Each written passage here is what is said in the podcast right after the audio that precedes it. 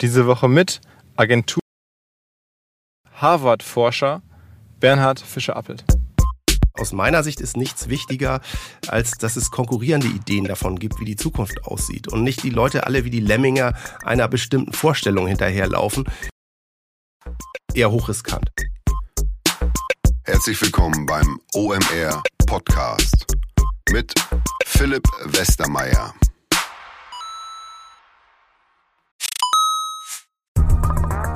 Weil die Kolleginnen und Kollegen von Instaffo, also der Jobplattform für den Tech- und Sales-Bereich, von der ich hier schon häufiger berichtet habe, mittlerweile bei uns doch groß engagiert sind hier im Podcast. Ihr hört immer wieder hoffentlich von Instaffo. Deswegen habe ich die Kollegen vor kurzem mal selber persönlich kennengelernt und war wirklich sehr angetan. Sie haben mir dazu erzählt, es gibt eine neue Finanzierungsrunde in die Firma. 10 Millionen werden da investiert. Das ganze Thema wird also immer relevanter. Daher nochmal hier mit Nachdruck der Hinweis. Wer Menschen sucht im Bereich Tech und Sales, denkt an Instaffo. Die haben da scheinbar wirklich eine neue magische Soße gefunden, wo sie über ihre Plattform ein automatisiertes Matchmaking zwischen Arbeitnehmer und Arbeitgeber ermöglichen und das ist im direkten Marktvergleich dreimal effektiver, was die Quote von Bewerbung zu Einstellung angeht. Hilft natürlich auch, dass sie bereits über 100.000 passende Talentprofile auf der Plattform haben und dass man sehr, sehr schnell ins Gespräch kommt. Innerhalb von 48 Stunden bewerben sich die ersten Talente bei den Arbeitgebern oder man kann sogar als Arbeitgeber einer vorselektierten Gruppe an Talenten aktiv eine Nachricht schicken oder sie zum Chatten einladen, um sich noch schneller kennenzulernen und zu prüfen, könnte das passen. Also nicht nur ich und die Geldgeber offensichtlich glauben an Instaffo, sondern auch mittlerweile über 1800 Firmen, darunter O2, RTL, HelloFresh, MyPoster, viele, viele weitere. Instaffo ist auf OMR Reviews bestbewertet 4,8 Sterne in der Kategorie Recruiting Plattform. Firmen, die nun Instaffo ausprobieren möchten, sehr gerne. Ihr spart außerdem 500 Euro auf die erste Besetzung, wenn ihr euch anmeldet über Instaffo mit Doppel-F, instaffo.com slash OMR. Zurück zum Podcast. Ein ganz kurzes Update für alle, die Podcast mit Paul Schrader gehört haben. Da habe ich ja im Vorspann erzählt, dass wir ähm, Netflix ein anwaltliches Schreiben zugestellt haben, weil die Bilder von unserer großen Bühne verwendet haben, von dem Alexander Nix, also dem Gründer von Cambridge Analytica. Extrem sehenswerten Doku The Greatest Hack äh, oder The Great Hack ähm, verwendet haben und uns nicht gefragt haben und dann haben wir mal geguckt, was man da erreichen kann. Die Auflösung des Ganzen ist, dass wir jetzt eine mittlere vierstellige nur als Vergleich bekommen und ähm, gibt es verschiedene Gründe für. Ähm, es ja, ist jetzt auch kein gravierender Verstoß. Am Ende freuen wir uns darüber in der Doku äh, ja auch über die PR, muss man ja auch sagen. Ne? Das ist ja eine globale einige Minuten oder zumindest mehrere Sekunden ähm, da unsere große Bühne, unsere Bilder gezeigt werden. Das ist ja ganz cool. Ähm, ich wollte das nur nachtragen für alle, die sich gefragt haben, wie das eigentlich ausgegangen ist. Ähm, ansonsten jetzt direkt rein in den Sonntag. Er hat ja eine Agenturgruppe aufgebaut, die so heißt wie er und sein Bruder. Ähm, das ist, glaube ich, werden wir auch gleich, drüber sprechen, eine der größten ähm, Agenturgruppen, PR-Agentur, Kreativagentur, Digitalagentur, so eine Mischung ähm, in Deutschland zu sprechen.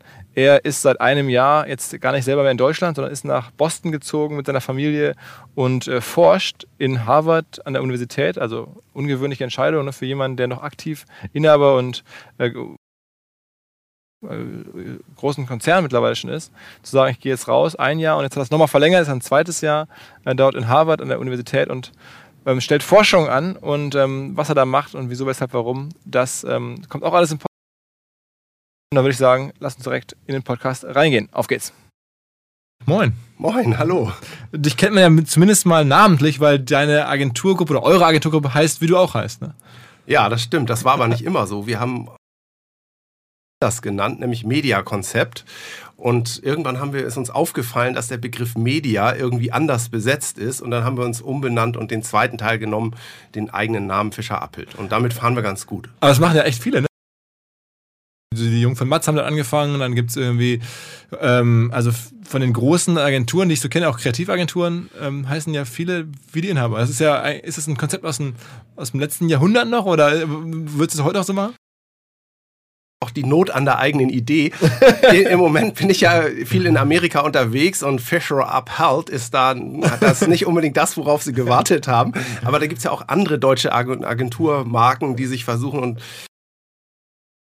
das ist dann nochmal eine andere Herausforderung, sich da richtig zu nennen, die richtige Marke zu finden. Okay, also erzähl mal so ein bisschen, wie ging das los? Also die, die Gründerlegende ist zumindest mit Schülerzeitung angefangen und dann jetzt zu einem, muss man schon fast sagen, Konzern als ähm, Schülerzeitungsarbeit gemacht und dann kamen so die Computer, Apple, Mac oder vorher noch die Zweier. Ich habe mir zwei Apple II gekauft und damit bin ich nicht klargekommen. Das war sozusagen meine erste Investitionsruine. Und dann haben wir aber uns einen Mac gekauft ordentlich Geld zusammengekratzt und äh, damit Desktop-Publishing gemacht. Das war so eine Art disruptive Revolte gegen Schriftsatz und man konnte das viel billiger machen. Und damit haben wir im Grunde eine Agentur gegründet und dann im Umweltbereich ging ganz gut. Und da warst du wie alt? Da war ich ähm, 20 und ich hab, bin seit ich 16 bin selbstständig im Prinzip mit diesen ganzen Geschichten. Also aber immer im Servicebereich dann tätig? Ja, genau. Ich habe auch damals nie die den Fuß über die Schwelle einer anderen Agentur gesetzt. Ich musste mir das alles irgendwie selbst erarbeiten. Aber dementsprechend macht man ein paar Sachen anders als alle anderen. Und dann geht's besser. Wie lange ist das jetzt her? Das war 1986, dass wir vor dem Studium noch das gegründet haben und danach kam eine Kreisverwaltung an und wollte mit uns eine große Kampagne machen und wir als Bubis, so mit 23, äh, haben da uns ordentlich aus dem Fenster gelehnt. Und äh, wir hatten eine Wohnung in Hamburg, das ist so hier direkt in, um die Ecke im Schanzenviertel. Und ich weiß noch genau, wie der Justiziar dieses Kunden, der wollte mit uns einen Termin vor Ort machen, um unsere Büro zu gucken, anzugucken. Und das ist eine Wohnung, die hatte die Dusche auf ist in der Schanze, da konnte man den also nicht reinlassen. Wir mussten den vor der Tür abfangen und dann in die nächste, ins nächste Café gehen mit ihm, weil äh, Agenturbesuch war unmöglich zu der Zeit. Und, aber das habt ihr dann, äh, also wir heißt immer du und dein Bruder. Genau.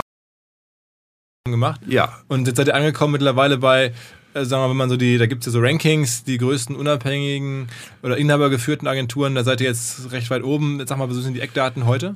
Ja, wir werden wahrscheinlich eine von den Agenturgruppen sein und äh, haben ungefähr 700 Leute, 70 Millionen Umsatz wird das sein. Das hat einen ordentlichen Sprung gemacht, weil wir diesem Jahr die Agentur Philipp und Kointje mehrheitlich übernommen haben. Da sind nochmal 200 Leute roundabout dazugekommen. Große Operation. Wollte ich gerade sagen, also das ist schon ein Riesenthema.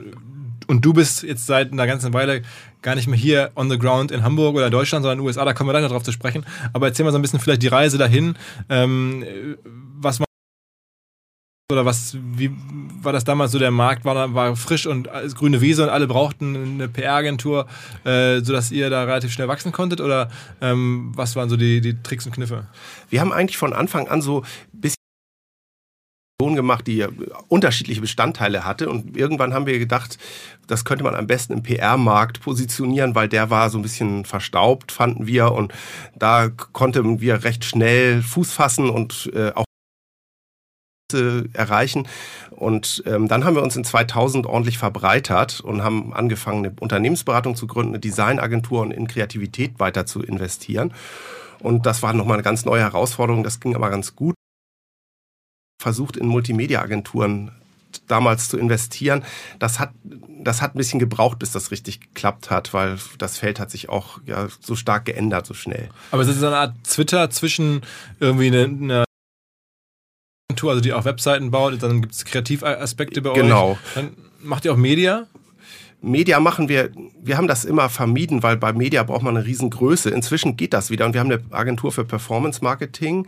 Wir haben Air Berlin äh, das Team sozusagen äh, von denen übernommen und war ja auch sehr öffentlichkeitswirksam, ne? clever gemacht. Ja, das war das war eine schöne Sache. Das sind toller sind tolle Menschen. Der Chef ist ein Mathematiker und ist ein richtiges Brain und Jetzt kann man Media wieder machen, weil Media in so ein Mikrofeld ähm, reingeht und eben, weil man das Targeting sehr fein aussteuern kann. Deswegen hat Media nicht mehr nur diese Massenkomponente, sondern was ganz Kleines. Und auch da. Und ihr habt die Firma ja aufgebaut, ohne äh, jetzt jemals Investoren oder so an Bord genommen zu haben, sondern immer alles aus dem Cashflow finanziert? Wir haben alles aus dem Cashflow finanziert. Wir, Andreas hat früh angefangen, auch noch an, in andere Geschäftsfelder zu investieren, in Immobilien.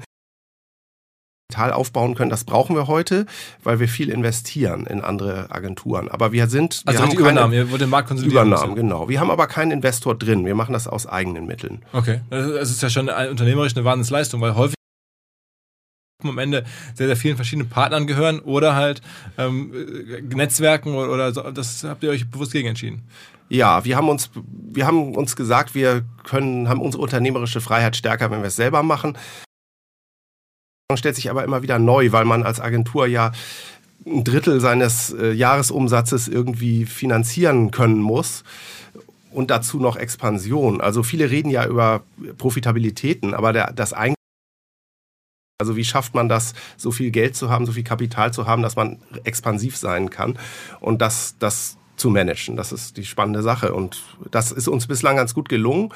Wenn wir jetzt internationalisieren, stellt sich die Herausforderung nochmal vor? Also ihr wollt jetzt äh, deutlich internationalisieren? Ja, mal gucken. Das, das geht äh, so von der Hand in den Mund. Man kann den Möglichkeiten folgen, den Kunden folgen, die einen mitnehmen oder äh, irgendwelche Opportunities nutzen. Wenn man das strategisch macht, dann über, untersuchen wir gerade, was da der Weg für uns ist und wie wir da weiter vorgehen wollen.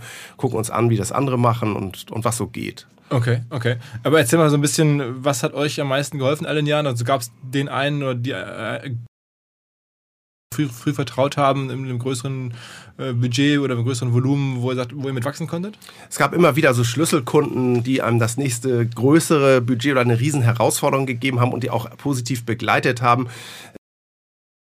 Automobilindustrie gemacht. Wir haben in 2000 angefangen mit äh, 1999 angefangen mit Mercedes zu arbeiten, haben für die Expo ein Riesenprojekt gemacht. Später haben wir dann eine Firma gekauft, die bis dahin Mercedes gehörte, nämlich TV Fernsehen. Und das war, das war auch so ein großer Schritt. Also mit diesen Kundenbeziehungen sind auch andere Vernetzungen entstanden. Oder wir arbeiten schon sehr lange mit der Telekom. Wir sind sehr etabliert in der Pharmabranche und machen mit Unternehmen. Da gibt es sehr langjährige Kundenbeziehungen, die uns auch gut unterstützt haben. Aber äh, das heißt, trotzdem, das Problem hat man ja, dass man dann alle paar Jahre wieder irgendwann an einem Pitch teilnehmen muss und das Risiko besteht, dass man einen Kunden verliert und dann wieder im Zweifel sogar Mitarbeiter ab das ist ein sehr kurzfristiges Geschäft, wo Mitarbeiter zwei, drei Jahre bleiben, vier, wenn man Glück hat im Schnitt, wenn die Fluktuation ist im Agenturgeschäft natürlich da, weil man ganz viel mit sehr jungen Menschen arbeitet. Das ist auch das Schöne daran. Es ist gemanagte Fluktuation. Genauso. Die Kunden wollen nicht 20 Jahre sich verpflichten, sondern denken im Prinzip mittelfristig. Man kann auch nicht ganz kurzfristig denken, weil Kommunikation geht nicht so gut, wenn es nur von Monat zu Monat ist wäre so eine Reise nochmal zu gehen. Wahrscheinlich hat sich die Welt doch schon stark geändert. Ne? Die Welt hat sich stark geändert, aber man kann genauso auch solche Geschäfte gründen und aus der Hand, von der Hand in den Mund sich äh, ein Wachstum ermöglichen. Man muss nicht unbedingt dem klassischen Start-up-Schema folgen und erstmal einen Businessplan machen und Marktanteile definieren und dann in diesen Invest in sozusagen den Runden sich zu in, also investieren zu lassen. Das, das geht auch anders, das Geschäft was man machen will, unternehmerisch. Aber das heißt, ihr habt auch so ein bisschen immer geguckt, opportunistisch, wo kann man nicht Umsatz erzielen und dann darüber dann eure Strategie definiert. Wir haben unsere Strategie, wir haben schon eine Strategie auch immer wieder entwickelt und aktualisiert. Wir haben schon alle zwei, drei Jahre versucht, was Neues zu machen und uns nochmal selber in Frage zu stellen, ganz grundsätzlich. Aber wenn du jetzt sagst, du investierst selber, ihr wollt selber zukaufen, dann sind nicht Startups gemeint, sondern sind andere Agenturen gemeint. Ja, wir haben auch versucht, wir merken, dass uns das leichter fällt, im Agenturmodell zu bleiben. Da kennen wir uns super aus. Da wissen wir, wie es geht. Da haben wir auch einen echten Mehrwert für andere, die dazukommen, weil wir denen, weil wir eine große Kompetenz haben, wie man Agenturen managt und denen dabei helfen können zusammenzuarbeiten. So, da kriegen wir eine Menge Anfragen und haben Möglichkeiten, äh, mit Leuten noch neue Sachen zu machen. Ähm, das macht Spaß. Wir haben auch überlegt, ob wir in Startups investieren und in diese, in den Tech, in das Tech natürlich auf der Kundenseite viel Berührungspunkte damit haben. Aber im Grunde haben wir uns bisher nicht im großen Stil dafür entschieden, sowas zu machen. Und wenn man jetzt sagt, 70 Millionen Euro Umsatz, das ist, ähm, da äh, höre ich ab und zu, gibt eine Agenturgruppe führt, was man da für eine Umsatzrentabilität ungefähr haben kann. Weil nicht, 15, 20 Prozent sollte man haben? Das ist in der Größe eher unrealistisch. Als Spezialagentur kann man 20, 30 Prozent äh, EBIT machen. Größe ist man froh, wenn man zweistellig ist und wir sind ein, wir sind ganz happy mit unserem EBIT. okay, okay. Wer, wer, will, kann ja einen Bundesanzeiger gucken und okay, das nachschauen. Aber das liegt genauso, also wir sind, wir sind ganz gut profitabel. Okay. Sagen, einsammeln, dass man dann wachsen kann und investieren kann und so. Ne? Ja, das muss sein. Also wenn man das nicht schafft, wenn man nicht profitabel ist, macht man seinen Job schlecht als und, Unternehmer. Und, und, was passiert gerade ähm, in, der, in der Branche? Man sieht doch, viele Agenturen werden verkauft. Auch es gibt immer weniger inhabergeführte, äh, zuletzt Übernahmen, wohin man blickte. Ich glaube, Sina Schrader wurde selbst verkauft, hat dann noch weiter zugekauft unter Accenture. Ähm, übernommen. Also es ist, man hat das Gefühl, das ändert sich doch, der, der Druck wird immer größer. Ähm, das Agenturgeschäft, äh, nicht nur jetzt äh, klassische Werbeagenturen, auch PR-Agenturen, überall ähm, äh, zählt Größe viel mehr oder alleine kommt man ja, weil die Kommunikation so komplex, so vielschichtig geworden ist, ist Größe ein echter Vorteil. Wenn man das, wenn man es schafft, die unterschiedlichen Dinge zu integrieren, dann kann man als One-Stop-Shop viel mehr anbieten oder unterschiedliche Lösungen anbieten. Für Kunden Mehrwert integrierte. Aber es, wir sehen im Markt auch ganz viele kleine Spezialagenturen, die, die sich super profilieren und die ein tolles Angebot machen. Also der Markt ist sehr dynamisch. Man muss natürlich heute äh, eine Nähe zur Technologie zu, zu auf die Plattform können und man muss in dem Geschäft die neuen Wege gehen können, sonst ist es nicht so spannend, ja. Was, welches, welches Thema macht denn bei euch mittlerweile den, den größten Umsatz? Also ist es noch PR oder sind es andere sagen wir, fachliche Leistungen? Das eine klassische Feld ist Content. Wir kennen uns gut mit Inhalten aus und bei Inhalten ist es relativ unabhängig davon, wie man sie ausspielt. ausspielt. Wenn man kürzer, länger, man muss sich halt damit gut auskennen. Was sind die Themen, die für Kunden gut sind? Produkte, die Verkaufsinteressen äh, von Kunden connecten kann und die Experten als Experte positionieren. Wie macht man das mit den Themen? Das können wir gut. Content nennen wir das. Und das ist diese PR-Kompetenz. Das zweite Feld ist alles, was mit Werbung zu tun hat, was bei uns stark gewachsen ist. Und das dritte Feld ist das originär Digitale, also Webplattformen bauen, Weblösungen, Shops bauen oder auch was rein in dem digitalen Feld unterwegs ist. Das ist das dritte große Feld. Ich habe mal verstanden, also das ist, eine, ist, ja auch eine Lebensleistung, sowas aufzubauen. Jetzt äh, hast du trotzdem irgendwann entschieden, vor anderthalb Jahren, äh, wenn ich es richtig mitbekommen habe, so, ne, hast du ja mal ein paar Mal zusammengesessen. Okay, das ist jetzt alles da, ich gehe jetzt irgendwie in die USA und zwar nicht jetzt als Agenturgeschäftsführer, sondern mehr oder weniger als, als Researcher, als, als, als Wissenschaftler, wenn man so will. Ja, ich hatte, ich habe immer schon viele Projekte gemacht. Also eigentlich hat mich Punkt, das mich gelangweilt hat, die Geschichten, die zu digitaler Transformation gesponnen werden. Weil das hat, ist dann doch jetzt in der Zeit, wo das entstanden ist, das ist ja auch schon 10, 15 Jahre das Thema, das ist immer das Gleiche. Und ich musste selber mal für mich ein bisschen tiefer mich damit beschäftigen. Ein, ein Grund war das für mich mal was anders zu machen. Ein anderes Argument war, dass mein Sohn Fritz nach Kanada gegangen ist in die Schule und ich habe ihn dahin begleitet, auf seinem Weg das auszusuchen. Und da habe ich mit der Family überlegt, wann wir denn 20 Jahren oder sofort. Und die Family hat gesagt, dann sofort. Und das passte auch ganz gut mit dem Unternehmen, weil wir jetzt gerade einen guten Vorstand haben, der ist gut aufgestellt. Die kriegen das im Wesentlichen operativ auch ohne mich hin. Und dann konnte ich in die mit Internationalisierung beschäftigen und eben ein Research Project machen in, in Harvard. Und das ist eine echt spannende Herausforderung. Daraus ergeben sich dann neue Inhalte und vielleicht auch ein paar neue Geschäftschancen. Erzähl mal, was du da jetzt genau research. Das ist ja schon also ungewöhnlich. Mitten an der Spitze so eines Ladens steht, sagt, okay, die Family sagt, ich könnte mal in Urlaub gehen, ich könnte mal ins Ausland gehen. Ja. Und dann, dann, dann macht man es auch direkt und dann in der Form. Ja, dann sind alle Sachen wieder zusammengekommen, viele Sachen zusammengekommen. Das ist für International Affairs an der Harvard-Universität. Ich habe auch ein bisschen mit dem MIT zu tun gehabt und ich habe mich beschäftigt mit Zukünften, mit Zukunftsprognosen ähm, und insbesondere mit der Dekonstruktion von Zukunftsprognosen. Ich habe mir also autonomes Fahren als Zukunftsmodell konstruiert ist, wer das wer sozusagen das propagiert, ist natürlich auch eine große PR-Story dahinter und eine Börsenbewertung bei, bei Alpha wenn man sich ein bisschen kritischer solche prognostizierten Zukünfte anguckt, dann macht man die eine oder andere spannende Entdeckung. Und insgesamt ist es halt so, es ist eine Platt, Plattitüde zu sagen, kommt, die Zukunft kommt anders, als man denkt so, dass die meisten, wenn man sich die Geschichte von prognostizierten Zukünften anguckt, was haben Leute in der Vergangenheit gesagt, was kommen wird, ähm, dann ist es geradezu belustigend, was die sich alles so vorgestellt haben, nicht? Und wie es dann ganz anders gekommen ist. 5 Prozent investiert vom Bruttosozialprodukt, um auf den Mond zu fliegen. Und dass die Vision war, dass der Weltall, das Weltall bemannt ist, aber das ist nicht passiert. kann man sagen, hat man das Geld umsonst ausgegeben, passiert ist. Also es kommt anders, als man denkt. Okay. Hinweis auf Findling. Findling ist eine sehr erfolgreiche SEO-Agentur, die bis vor einiger Zeit noch Webstube hieß und mir vor allen Dingen deswegen ins Auge gestochen ist, weil ihre Masterclass beim OMR-Festival ruckzuck ausverkauft war. In Minuten wollten Menschen hören, was die Kollegen von Findling zum Thema SEO zu sagen haben. Ein Grund dafür sicherlich die Referenzen. Findling arbeitet unter anderem für Firmen wie Snox, Ergotopia, Dermanostik oder mein BAföG. Der Fokus ist also, Firmen über Performance SEO beim Wachsen zu helfen.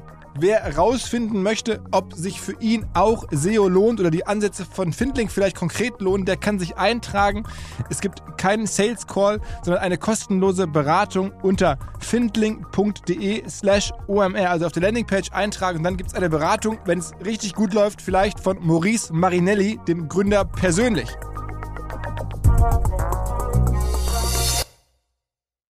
Zurück zum Podcast.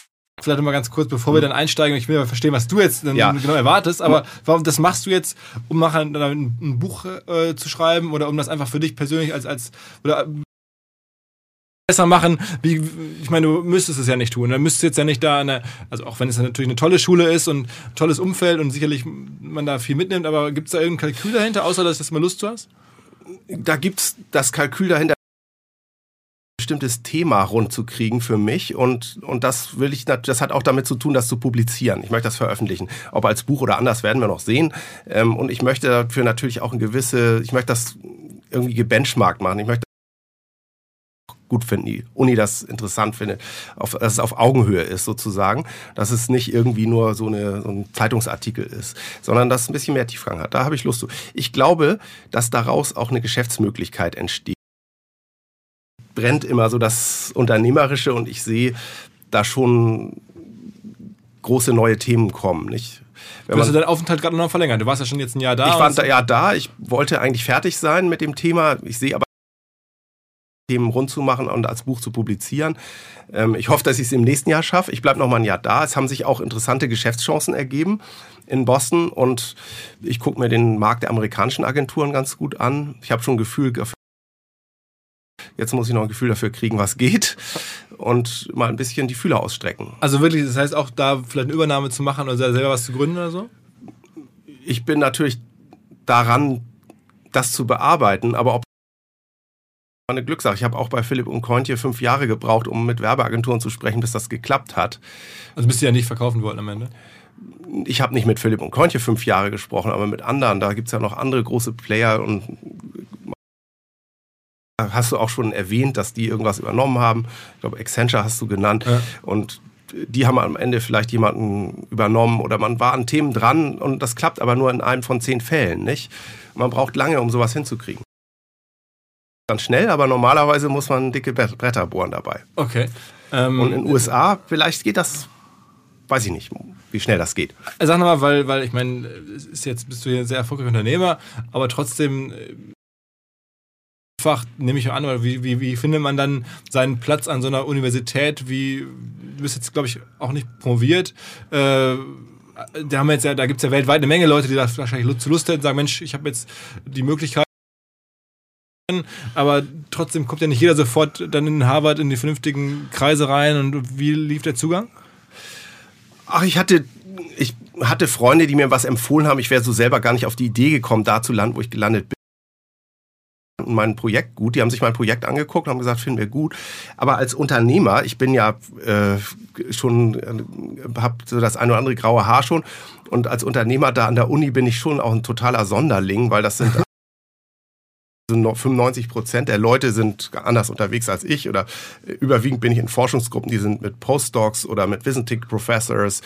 Aber die nehmen, es dauert ein bisschen, dass man dort auch ernst genommen wird. Also wenn ich im Marketingumfeld sozusagen auftrete und dann kennen einen alle, sondern da kennt einen niemand, da hat auch niemand auf einen gewartet und das ist natürlich nochmal eine neue Herausforderung dann zu Absolut, realisieren. glaube ich, ja. Ja, das ist, aber macht Spaß. Und jetzt, also jetzt Du beschäftigst dich mit, mit Zukünften, hast mhm. du gerade gesagt. Äh, gerade insbesondere im Bereich Automobilität oder, oder ist, kann man das so sagen? Ich beschäftige mich eigentlich allgemein mit Zukunftsprognosen und da gibt es unterschiedliche mit CRISPR, es gibt die Pflegeroboter und da gibt es ganz viele so typologische Zukunftsvisionen, die aus der digitalen Zeit kommen, die wir alle kennen und die man ein bisschen kritisch beleuchten sollte, weil man dann vielleicht eigene oder Menschen eigene Zukünfte, Zukunftsprognosen entwickeln können, die damit konkurrieren. Und aus meiner Sicht ist nichts wichtiger, als dass es konkurrierende Ideen davon gibt, wie die Zukunft aussieht. Und nicht die Leute alle wie die Lemminger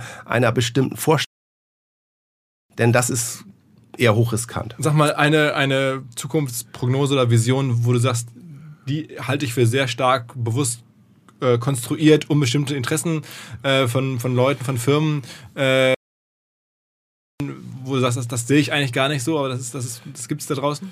Ja, Level 5 autonomes Fahren ist eine konstruierte Vision, die, äh, die man auch ganz klar nachvollziehen kann, wie sie konstruiert ist. Und wenn dann halt ein, äh, daraus eine Bewegung Wert zumisst, dass, dass es sehr signifikant ist, obwohl sie auch in Anführungsstrichen nur 150 Autos haben, die autonom fahren und es relativ wenige Kilometer im Jahr schaffen. Wenn das der Maßstab der Branche ist und alle anderen denken, wir können fahren, Level 5, dann müssen wir da rein investieren und dann die Investoren fragen, wie weit seid ihr denn? Dann entsteht großer Handlungsdruck in diese Richtung. Aber vielleicht, und dann sagen die uns, wir werden das in fünf Jahren schaffen oder in drei Jahren schaffen. Prognosen ab. Die sind aber eigentlich unrealistisch und vielleicht entwickelt man bestimmte Innovationen dann nicht, die, die vielleicht viel plausibler sind. Okay, das heißt, da spricht dann auch schon ein bisschen der PR-Unternehmer, Experte, der sofort erkennt, steckt auch PR drin. Natürlich, das ist, das ist das große Thema, dass das riesige PR-Blasen sind im Grunde, die, die, aus kommerziellen Interessen gesponnen werden. Und ähm, auch die, dass die Maschinen Menschen überholen wird oder diese Zukunftsprognosen, da stecken häufig Akteure dahinter, Singularity Universities, die darin Interesse haben und die das auch kommerzialisieren, ganz sichtbar. Das heißt ja nicht, dass es unbedingt schlecht oder verkehrt ist. Ich grundsätzlich dagegen sein, dass man Zukünfte prognostiziert, aber man muss ein bisschen aufpassen damit. Man muss vorsichtiger und kritischer sein. Es ist jetzt auch eine Zeit, wo die Digitalisierung eher Kritik braucht als Euphorie. Ja, wo man eher mal ein bisschen muss und mal gucken muss, ist das, ist das so? Geht das in die richtige Richtung? Müssen wir nochmal links oder rechts abbiegen? Oder ist das gut so? Aber es gibt ja schon auch mittlerweile tatsächlich einige düstere Szenarien, äh, wo man das Gefühl hat, dann sind wir auf einem ganz falschen Weg. Ja, ich bin kein Dystop oder jemand, der an die Schlechtigkeit glaubt oder an den Weltuntergang, sei es nun durch Klimawandel oder irgendwelche äh, großen Plattformen. Das halte ich auch für Quatsch. Aber man muss eben schon sehen, dass ein Form eine gesellschaftliche Rolle hat, und zwar im internationalen Maßstab. Und dann muss man die gesellschaftliche Komponente davon auch irgendwie organisieren. Also die Partizipation, die Transparenz, die Nachvollziehbarkeit. Menschen haben viele Erfahrungen gemacht,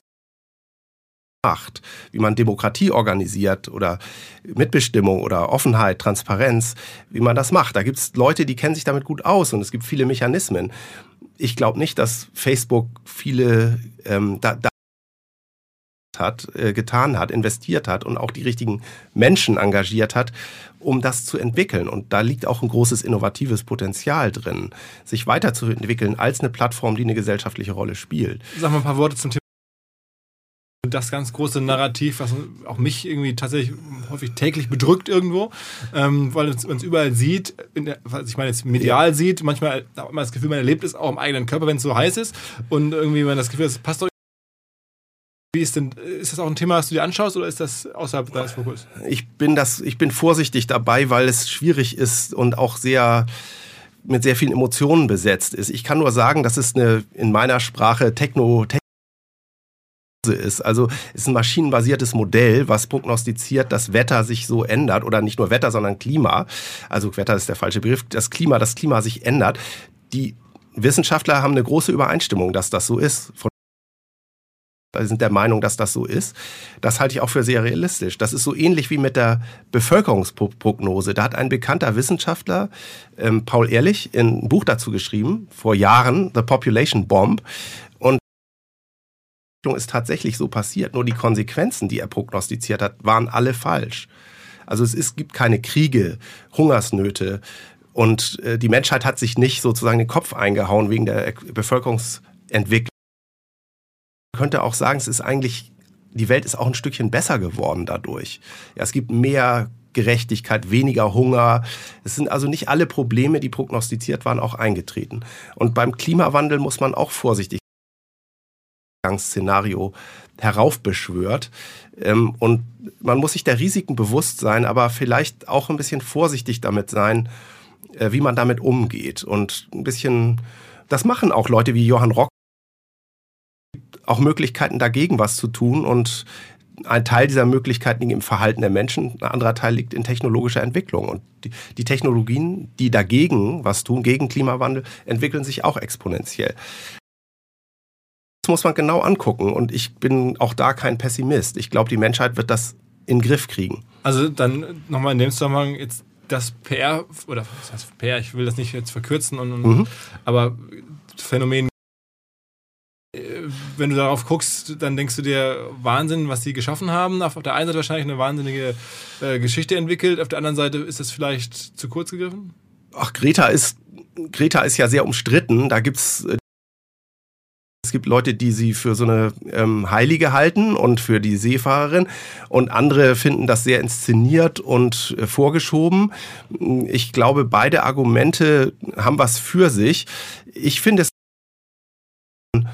den Klimawandel in den Vordergrund stellt. Und ich fände es ganz schlecht, wenn man es so macht, dass man so tut, als gäbe es keine Handlungsoptionen und als wäre die Dringlichkeit so groß, dass man durch hektisches, äh, totales Handeln kriegt, weil das ist leider ein komplexes Thema. Es ist nicht einfach in den Griff zu kriegen. Man kann den Flugverkehr nicht abstellen und der hat sieben Prozent vom, vom CO2-Ausstoß. Also wo fange ich an und was mache ich? Und es, es muss entschlossen gehandelt werden, aber dabei Weltuntergangshysterie wenig weiter. Ich gucke auf das Phänomen Greta aus als Kommunikationsexperte und es ist eine starke Komponente von guter Kommunikation dahinter. Das sehe ich. Das, das ist so. Denn das nächste Thema vielleicht, was noch näher an dir dran ist und was ja auch als Kommunikationsexperte spannend ist und als PR und als Zukunftsthema, lass mal ein paar Worte zu Elon Musk sagen. Ja. Also der müsste ja eigentlich, wenn ich das richtig verstehe, in deinem Kernbereich mittendrin liegen. Der kreiert macht Aussagen und schießt Autos ähm, ins Weltall. Ja, genau und hat aber auch natürlich eigene Interessen, äh, verschiedensten Firmen, die er da besitzt oder teilbesitzt. Ähm, wie siehst du das? Ja, du hast ja auch auf, in deinem, äh, auf der OMR in deinem Vortrag über State of dass er, dass da ein großes PR-Thema ist, finde ich ganz spannend. Also anzuschauen, wie so digitale Leute ähm, gerade das PR-Thema für sich selber sehr, sehr stark spielen. Und er ist der Weltmeister da drin, praktisch. Ähm, auch wie der eine oder andere amerikanische Politiker sozusagen auf moderne Art und Weise das im Griff hat, äh, den Menschen ihre Agenda aufzudringen. Das macht er ja. Der drängt den Menschen, der Wirtschaft, seine Agenda auf intelligent. Ich finde ich einerseits toll, weil er zum Beispiel Elektromobilität nach vorne gebracht hat, wie kein anderer, dem ganzen Automarkt einen richtig tollen Push gegeben. Und ich glaube nicht, dass es da landet. Und, aber es gibt allen anderen großen Impuls und das ist, das ist es wert. Er hat damit auch sehr, sehr viel Geld verdient am Ende. Oder seine Firmen sind zumindest sehr viel wert geworden, dadurch, dass er solche Themen aufgerufen hat. So ist es. Also das ist was, was Amerika kann man mit so einer Geschichte seinen Börsenwert pushen, wenn man, wenn man eine große Erwartung weckt. Das ist hier schon etwas schwieriger. Also die gleiche Methode hier anzuwenden, geht nicht ganz so einfach. Also zu sagen, die DAX-Konzerne müssten jetzt und dann verdoppelt sich ihr Börsenwert, weil alle viel mehr positive Erwartungen haben. Das, das kann man so nicht so ganz so übertragen. Weil die Aber, Kultur eine andere ist. Weil die Kultur eine andere ist. Aber man kann vielleicht zur Kenntnis nehmen, dass es wichtig ist, dass man Visionen man hat, auch propagiert und kommuniziert und dass man nicht immer nur das daran misst, wie realisierbar das ist, sondern dass man eine Vision auch eine Vision sein lässt.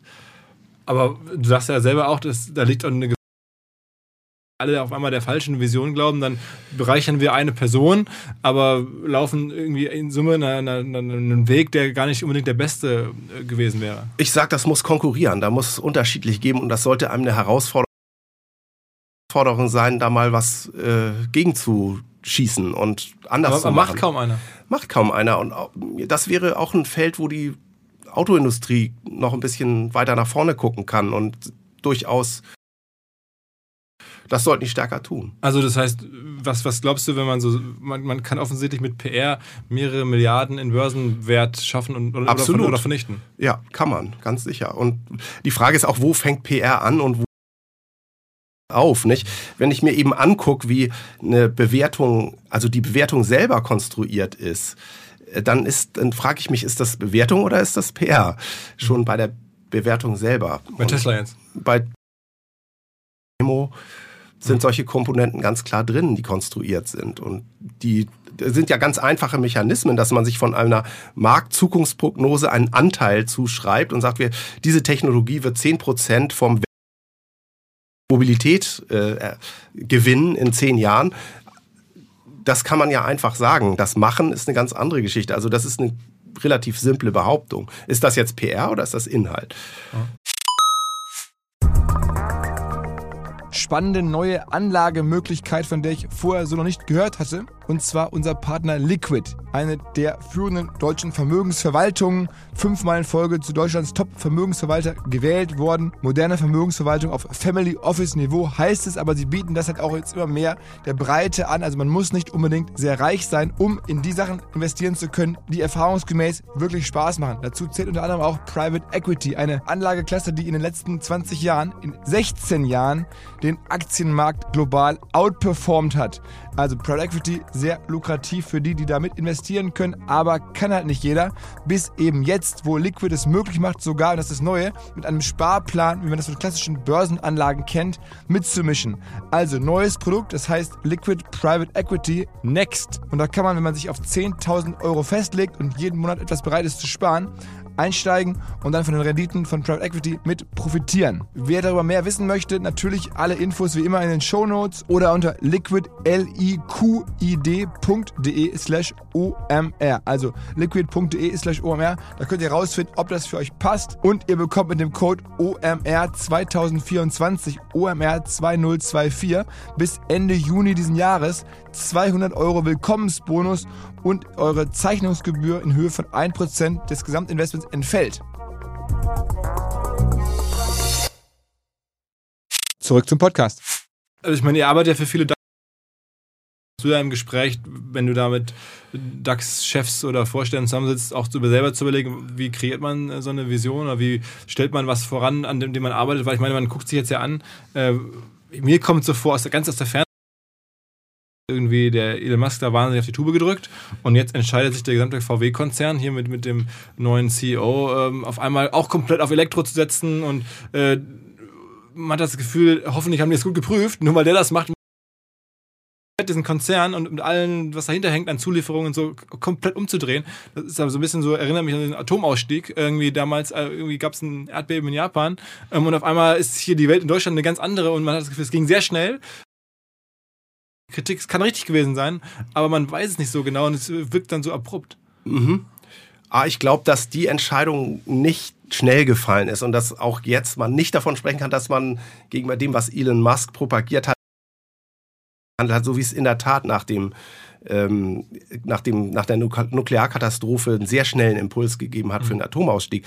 Aber die Automobilindustrie hat jetzt schon länger gebraucht, um große, auch durch ihre eigenen Krisen, ich finde den Punkt viel interessanter, dass er VW als ein Softwareunternehmen definiert und den Punkt mit dem Code genau verstanden hat und den propagiert.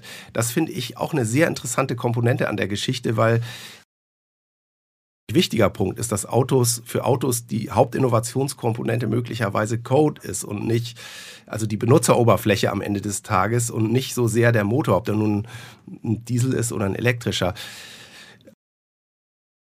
dass die, die Phase, in der die Autoindustrie ist, weil sie jetzt kommt mit den großen Geschichten und kommen muss. Und gibt es da noch andere Visionen, die wir vielleicht jetzt übersehen haben? Also, du hast gerade Waymo genannt. Gibt es noch andere Firmen? Google ist da scheinbar auch mit dabei. Visionen, offensichtlich Tesla. Ähm, gibt es noch andere oder auch außerhalb der Autoindustrie Personen oder, oder Firmen, wo du sagst, wow, was die für ein Storytelling machen, wie die, was die uns da gerade für Visionen äh, als, als Gesellschaft äh, aufzeigen,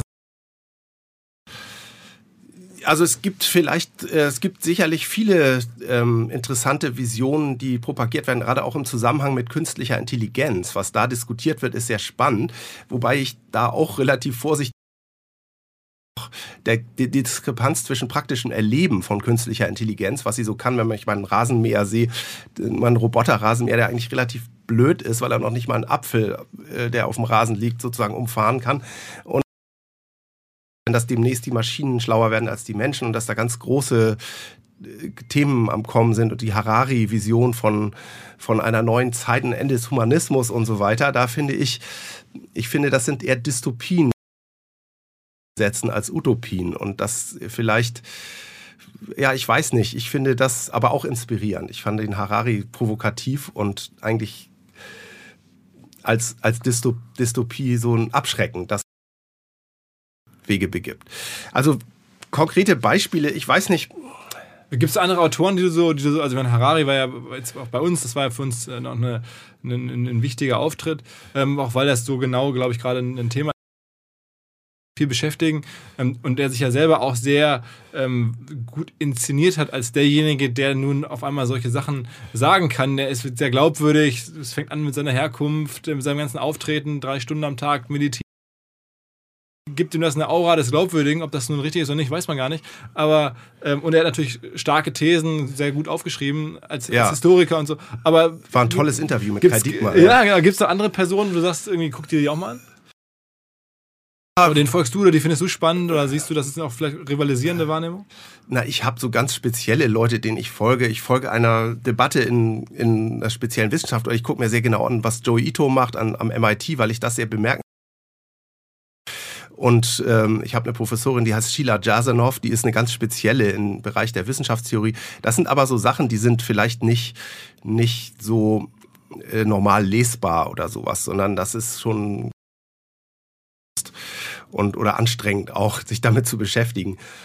Also ich folge der Debatte allgemein und finde äh, ganz interessant, gerade das, was zur künstlichen Intelligenz gesagt wird, wenn man sich die Neuro Diskussion zur Neuro mir meinen eigenen Standpunkt anders zu bilden, als das im Mainstream so passiert. Und das machst du wie? Indem ich versuche immer, das nicht drauf zu springen, sondern die Gegenseite zu sehen und wie, wie erklärst du jetzt gerade in den USA, ähm, auch äh, passieren jetzt auch Sachen, äh, jetzt ganz konkretes Business, so WeWork, ja, riesige Firma, Uber, riesige Firma, ähm, aber null profitabel beide über werden, trotzdem Milliarden wert. Ist das auch alles ähm, am Ende eine, die Kunst des Storytellings, die Kunst, Visionen zu verkaufen? Am Ende hängen Uber und Lyft konkret auch an der Vision des autonomen Fahrens, weil man sagt, dass ihre Profitabilität dann erst erreicht Fahren gibt, wenn sie sozusagen zum System werden. Und dann, das, wenn das aber nicht passiert, dann ist die ganze Vision am Kippen. Deswegen kann man sich darauf einstellen, dass in der Digitalwirtschaft auch die eine oder andere Blase nochmal wieder platzt, so wie wo ein paar Blasen geplatzt sind und dass das vielleicht nicht noch zehn Jahre dauert, bis sich da mal was rüttelt. Das könnte auch so sein. Also ich glaube aber am Ende ist die durch Code getriebene sozusagen eine große und das wird sich auch nicht zurückdrehen. Ich meine, das Internet wird nicht wieder verschwinden und die digitalen Geschäftsmodelle werden nicht verschwinden. Das ist schon die Zukunft. Aber das wird sich schon noch das ein oder andere Mal schütteln. Nicht? Ich finde es lustig, Silicon Valley Tourismus machen und dahin gehen, um sich anzugucken, wie das geht. Weil wenn sie das jetzt nicht seit zehn Jahren schon verstanden haben oder seit fünf Jahren schon verstanden haben, dann ist es ein bisschen spät, sich das anzugucken. Nicht? Weil wenn man Seattle. Ja. Aber wenn man sich Amazon anguckt und werden will wie Amazon, da hat man leider keine Chance mehr. Dann muss man sich angucken, wie Walmart, Walmart das gemacht hat, weil die der beste Follower sind von Amazon mhm. und die den stärksten E-Commerce-Anteil haben als lieber angucken, wie ja. die das machen und sozusagen ein bisschen andere Perspektiven einnehmen.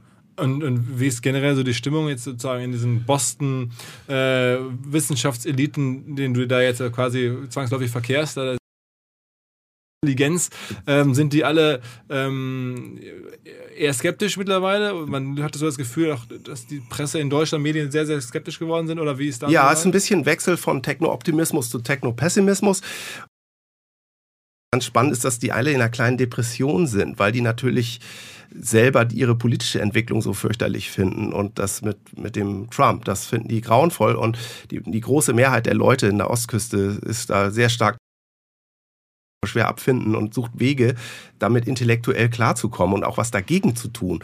Wir sitzen ja aus der Perspektive da und können das immer schön scheiße finden, aber die müssen das ja quasi wieder niederringen, diese Entwicklung. Und das ist, der macht es ganz schön schlau. Findest du? Ja, also man. Durch Zufall oder absichtlich? hinter jeder absurden Geschichte, wie jetzt kürzlich der mit Grönland, steht ja auch eine, eine interessante Idee, sagen wir mal so. Man kann das nicht einfach abtun als Schwachsinn. Äh, Donald Trump hat irgendwie öffentlich diskutiert, als ob er Grönland ob die USA Grönland kaufen können. Ne? Genau, wenn man Grönland kaufen will, dann könnte man das sagen, wenn man Klimawandelleugner ist äh, dann, und sagt, der Klimawandel hat auch positive Effekte vom Klimawandel eher profitieren, weil das Eis ist weg, dann kannst du in Grönland was machen, Bodenscherze ernten und irgendwie schöneres Leben organisieren, bessere Wirtschaft und besseres Leben, als wenn es da minus 40 Grad ist.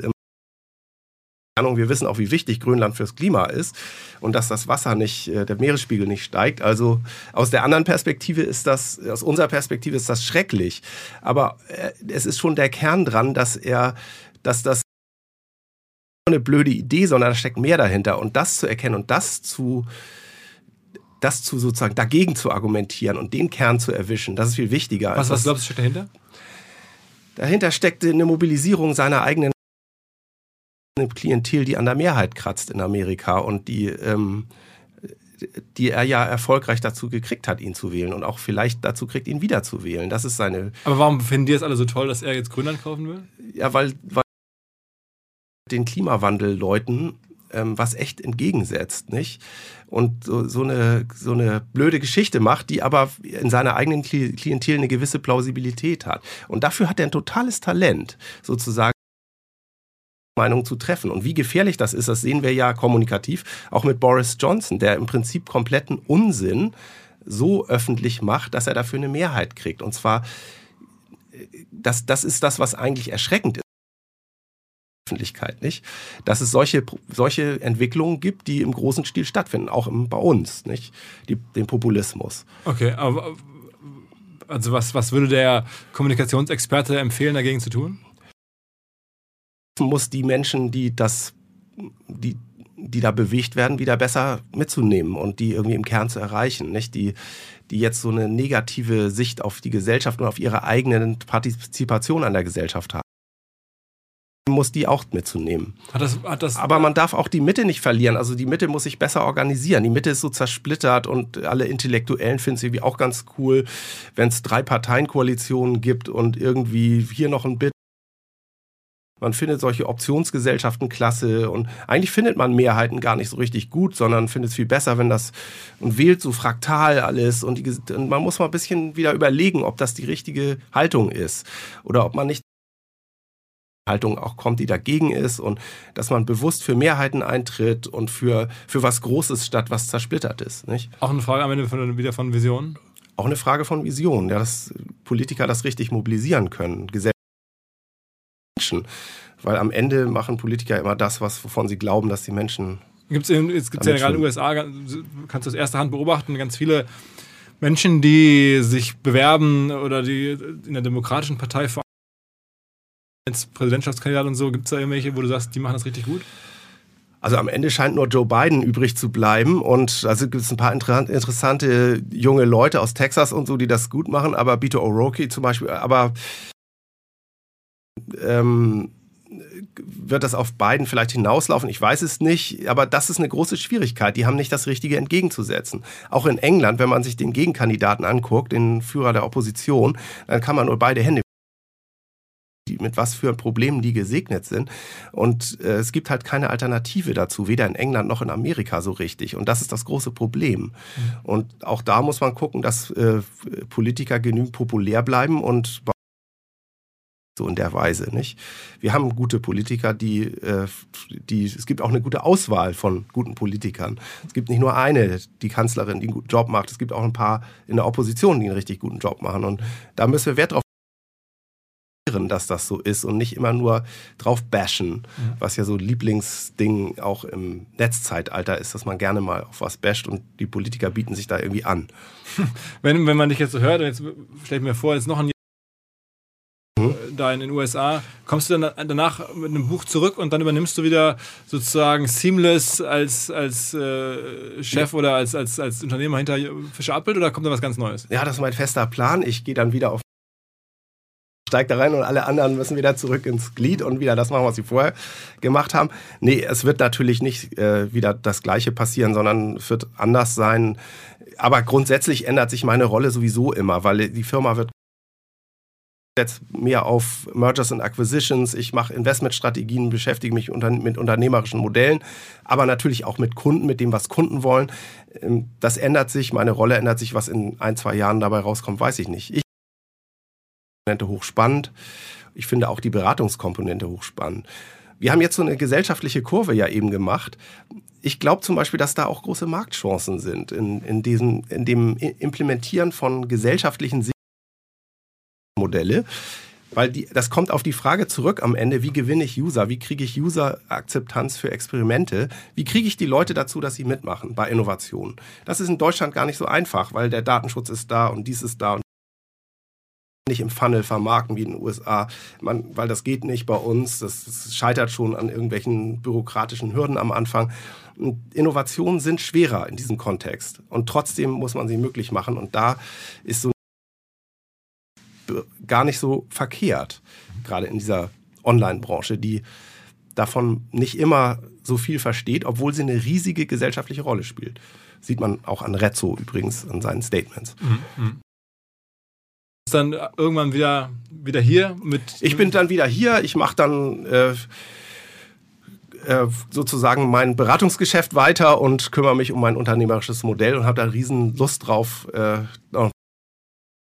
keine Lust, mich auf die faule Holz zu, zu, legen oder an irgendwie golfen zu gehen oder an den Strand zu gehen. Okay, Weil das heißt, ihr bleibt dann noch eine Weile unabhängig mit Fischer Da gibt es ja wahrscheinlich auch immer Firmen, die bei euch anklopfen und sagen, Mensch, so einen Laden könnte man ja auch irgendwie mal sowas ja, wir haben irgendwie noch nicht ein gutes Angebot gekriegt, was besser war als die unternehmerische Perspektive. Das macht mehr Spaß. Und ich bin da selber noch nicht ganz entschieden, wie sich die Zukunft entwickelt. Ich habe, die Zeit ist noch nicht reif. Okay. Also, ähm, wir werden es auf jeden Fall weiter verfolgen. Ich finde es ähm, ja, eine spannende Unternehmerkarriere am Ende, jetzt vielleicht sogar ein bisschen eine Autoren- oder Forscher Forschungskarriere. Ähm, und wir bleiben hoffe, es entwickelt sich da wirklich zu einem Buch, das man dann irgendwann am Ende lesen kann von all deinen äh, Zukunftsrecherchen. Äh, und danke dir, dass du auf deinem Deutschland-Zwischenstopp äh, hier bei uns warst. Klasse, vielen Dank. Ja. Alles Gute dir. Ciao, ciao. Tschüss.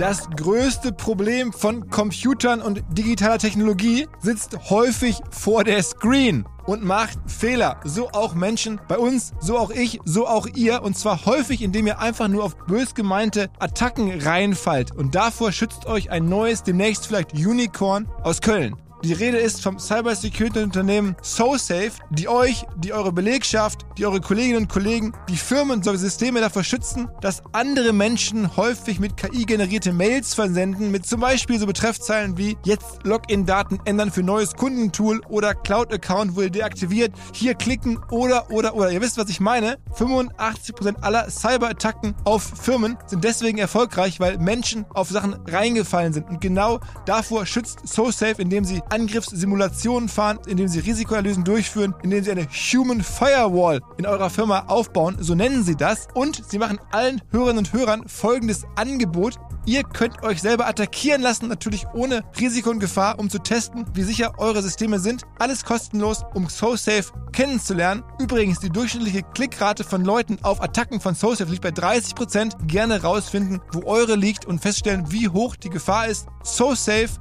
so.de slash OMR hilft da sehr. Nochmal SO Safe, ein Wort, so safe.de slash OMR. Zurück zum Podcast.